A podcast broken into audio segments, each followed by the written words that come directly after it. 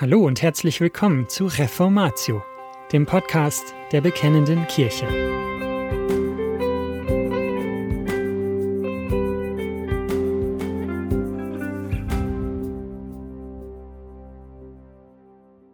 Das Buch Esther Teil 1.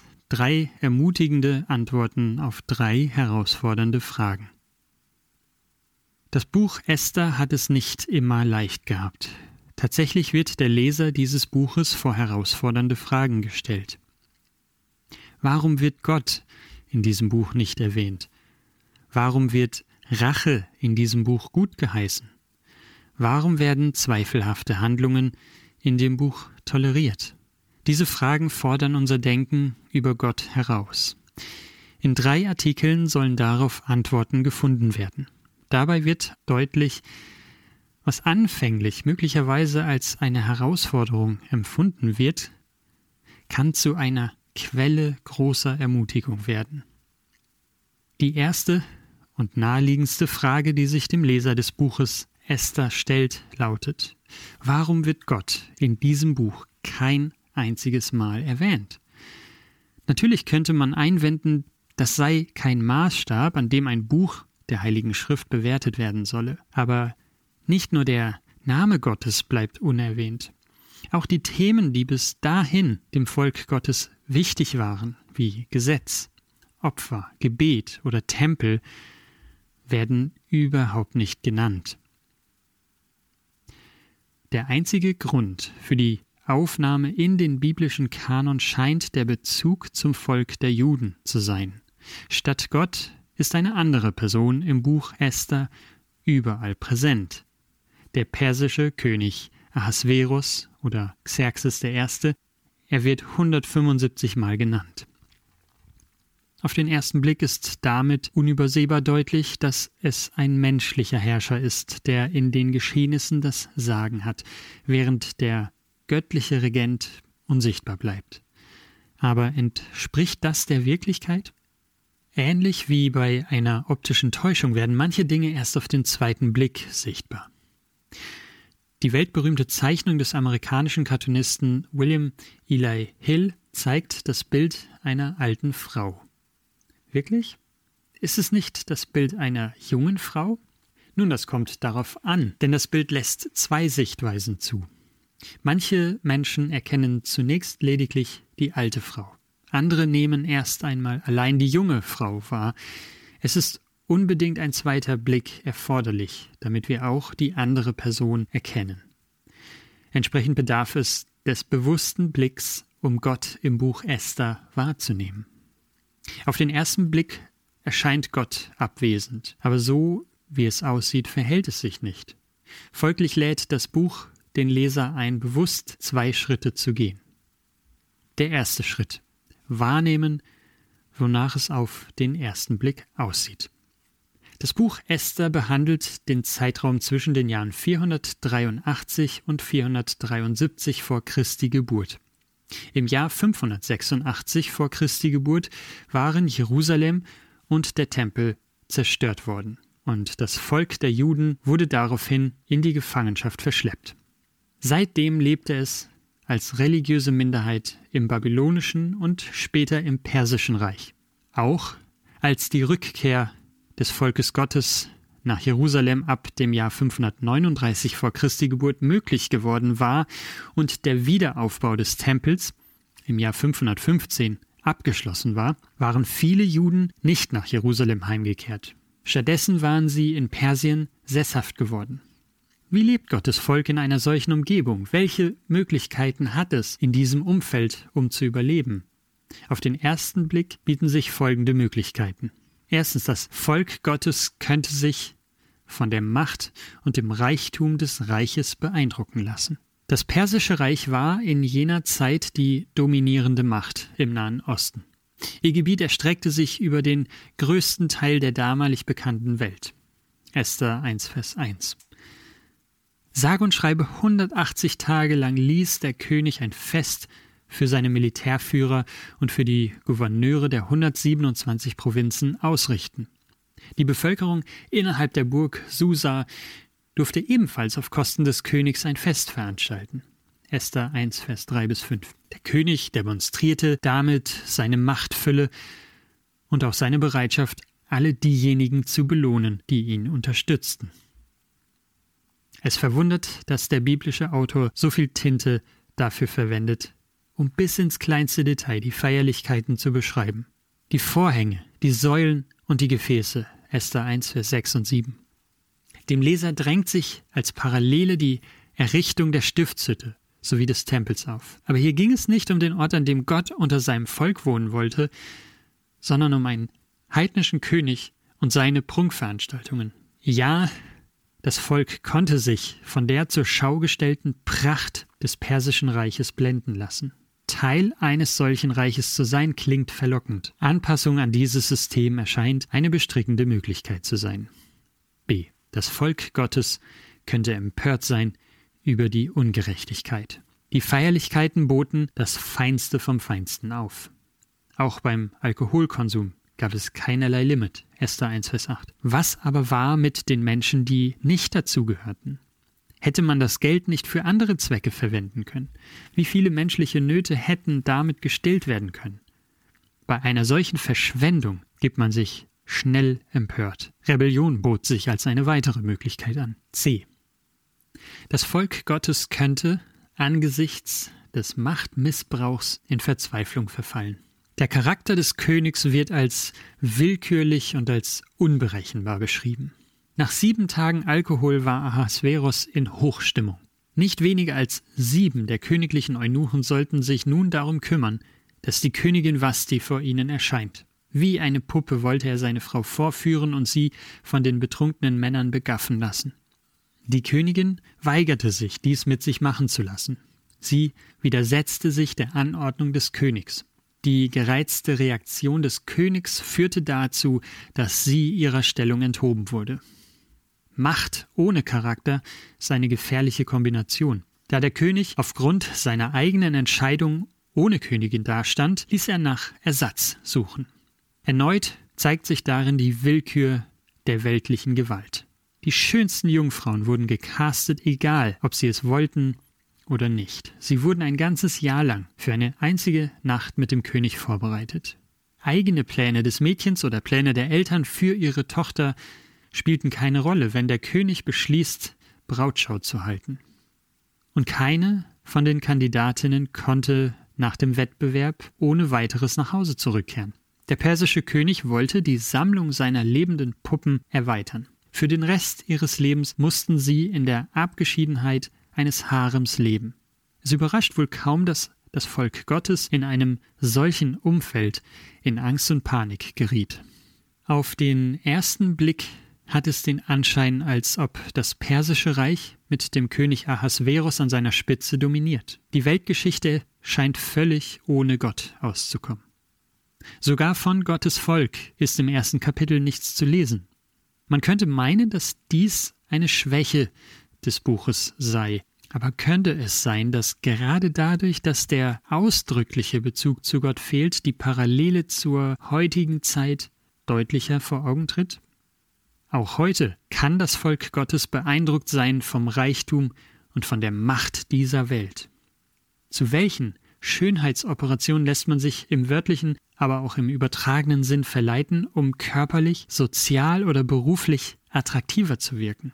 Auch heute fällt es nicht schwer, empört über die Verschwendung zu sein, wenn Hollywood-Größen mehrtägige Hochzeiten veranstalten oder wenn königliche Hochzeiten finanziert aus der Staatskasse Millionen verschlingen. Und die Verzweiflung ist nicht weit bei Mobbing und Schikanen am Arbeitsplatz oder wenn der Bürger Vorschriften als unangemessene Bevormundungen erlebt. Bei alledem wird Gott nicht wahrgenommen. Denn schließlich greift er ja auch nicht ein. Auf den ersten Blick dominieren Menschen und so verfällt das Volk Gottes rasch in Angst, Kleinmut und Verzweiflung. Der zweite Schritt. Wahrnehmen, wonach es auf den zweiten Blick aussieht.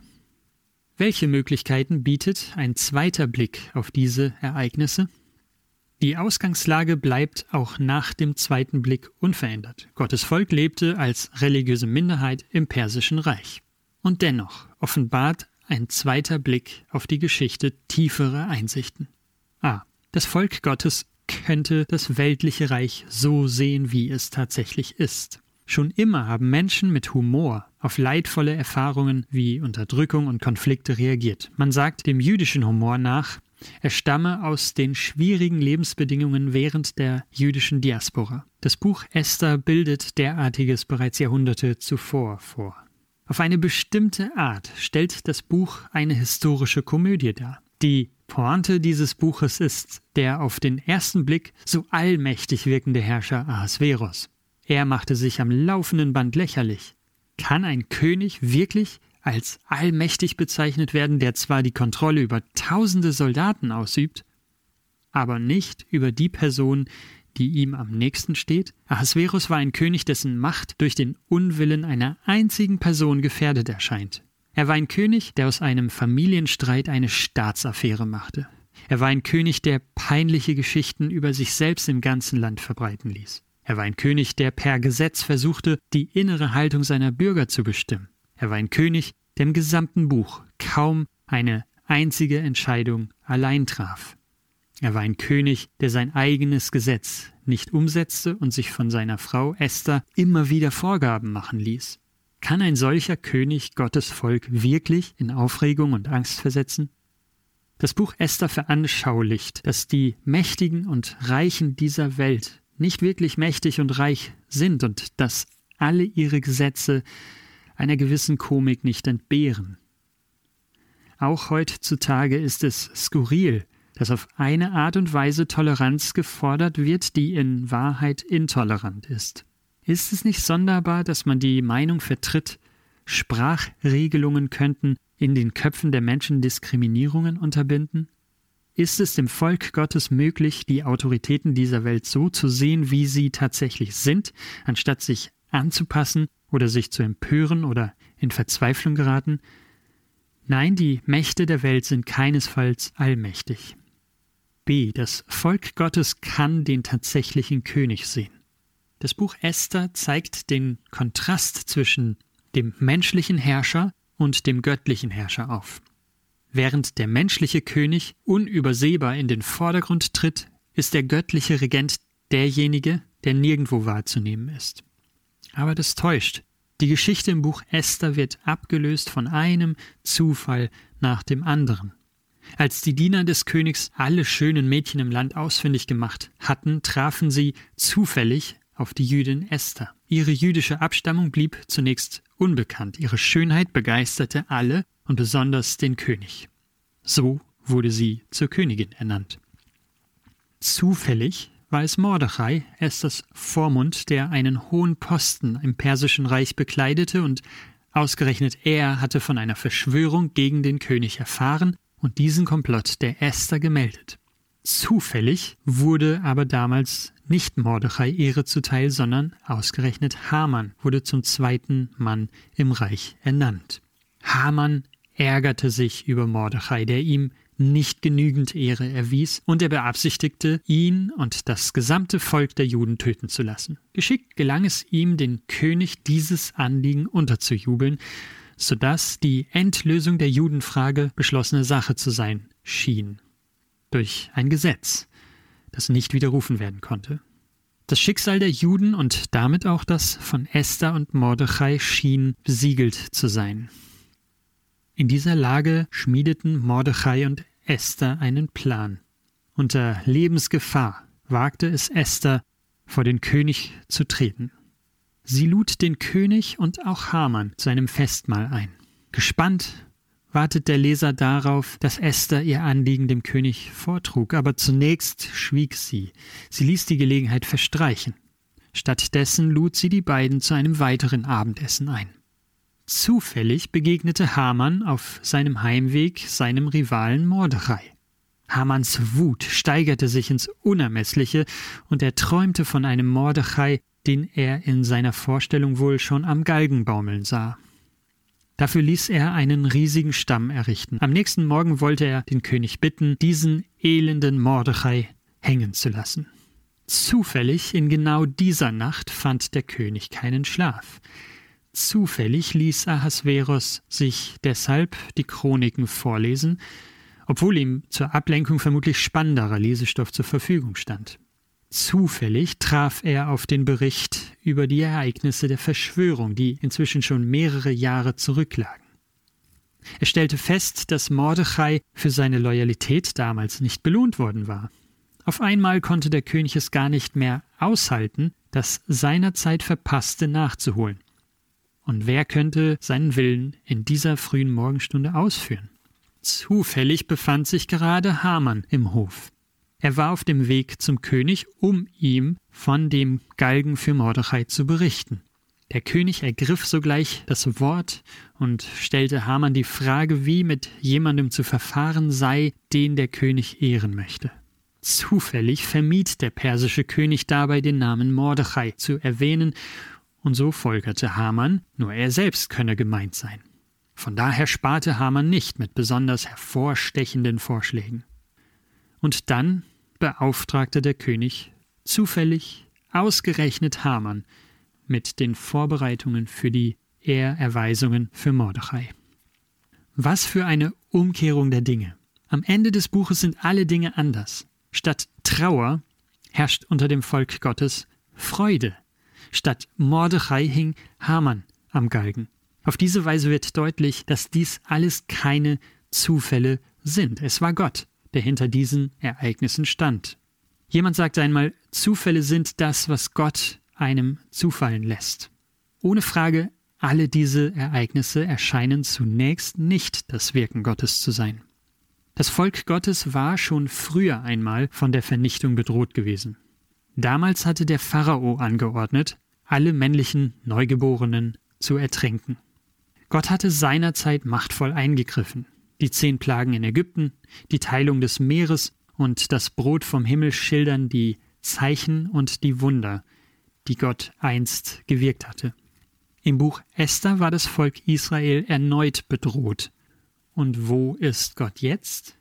Er scheint abwesend zu sein. Weder wird Gott erwähnt, noch gibt es Visionen, Träume, Prophezeiungen, Gebete oder Wunder. Und trotzdem war Gott am Werk. Der allmächtige Gott wirkte souverän hinter den Kulissen. Er handelte in den Geschehnissen des Buches Esther wie ein Regisseur, der im Film selbst zwar nicht zu sehen ist, aber dennoch jedes Detail bestimmt. Nicht nur die zufälligen Ereignisse in Kapitel 6, sondern auch die unschönen Begebenheiten in Kapitel 1 sind Teil der Regieanweisungen Gottes. Für das Volk Gottes schien eine Feier der Großen und Reichen bedeutungslos und das Austauschen der Königin reichlich uninteressant zu sein. Als Ahasveros nach sieben Tagen Alkoholkonsum betrunken war und mit seinem Reichtum prahlte, schien Gott vielleicht auch für sein Volk abwesend zu sein, aber genau vor diesem Denkfehler warnt uns das Buch Esther. Das erste Kapitel im Buch Esther zeigt, dass wir gelegentlich warten müssen, um zu sehen, was Gott tut und wie er handelt. Dass Gottes Handeln nicht sichtbar ist, heißt nicht, dass er nicht am Werk ist. Es sind gerade die kleinen Details, die das große Ganze vermitteln. Der Blick auf das eigene Leben bestätigt diese Wahrheit. Ein kleines, zunächst unscheinbar wirkendes Ereignis führte zu der aktuellen Arbeitsstelle oder zum Ehepartner. Es ist die Vorsehung Gottes, die alle Ereignisse und Umstände durch den gewöhnlichen Verlauf des menschlichen Lebens lenkt. Aber war am Ende des Buches Esther wirklich alles anders geworden? Nein. Am Ende des Buches ist vieles anders, aber eines blieb unverändert. Es regierte nach wie vor der menschliche König Ahasveros. Ja, die Juden hatten überall von ihren Feinden Ruhe erhalten, bis auf einen, der sich gegen sie gestellt hatte, Ahasveros. Es waren gute Nachrichten, dass von nun an das Schicksal des jüdischen Volkes auf den Schultern Mordechais ruhte. Aber das waren und sind noch längst nicht die besten Nachrichten. Das Volk Gottes wartete auf den göttlichen König, der ihnen in Wahrheit die Ruhe bringen wird. Vielleicht fällt es auch heutzutage schwer, Gott in den politischen Entscheidungen in Berlin, Brüssel oder Washington wahrzunehmen. Allzu leicht fühlt man sich auch von der Macht der Großkonzerne bedroht. Das Buch Esther fordert auf, einen zweiten Blick auf alles zu werfen und nach Gottes Handeln Ausschau zu halten. Auch wenn er nicht durch Zeichen und Wunder in Erscheinung tritt und auch wenn sein Name nicht erwähnt wird. Gleichzeitig warnt das Buch Esther davor, sich von der Größe, Schönheit und Macht menschlicher Autoritäten blenden zu lassen. Stattdessen ermutigt es, den göttlichen König zu erblicken. Es ist der allmächtige Gott, der alles unter seiner Kontrolle hat. Das macht es möglich, dass Gottes Volk sich selbst in schwierigen Zeiten freuen darf. Der ewige Gott schenkt Glaubensgelassenheit, weil nicht Menschen, sondern weil er selbst auf dem Thron sitzt und alles zu einem guten Ende führt. Dass Gott dazu willig und fähig ist, hat er bereits demonstriert, als er seinen Sohn Jesus Christus auf die Erde sandte. In den Augen der Menschen war dieser Jesus unbedeutend, und es sah danach aus, dass Christus am Kreuz mit seinem Tod verloren hatte.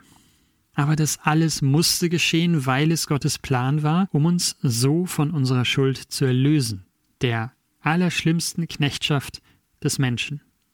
Aber damit war Gottes Plan nicht abgeschlossen. Dieser Jesus wird wiederkommen. Darauf wartet das Volk Gottes. Christen leben im Vertrauen darauf, dass alle Details ihres Lebens dem Plan Gottes dienen. Und das war's schon wieder mit dieser Folge von Reformatio. Wenn Sie selbst eine Frage an uns haben, laden wir Sie herzlich dazu ein, uns diese zu schicken. Besuchen Sie uns unter www.bekennende-kirche.de/fragen und nutzen Sie das dortige Formular. Wir werden Ihnen darauf antworten und, so Gott will, Ihre Fragen klären.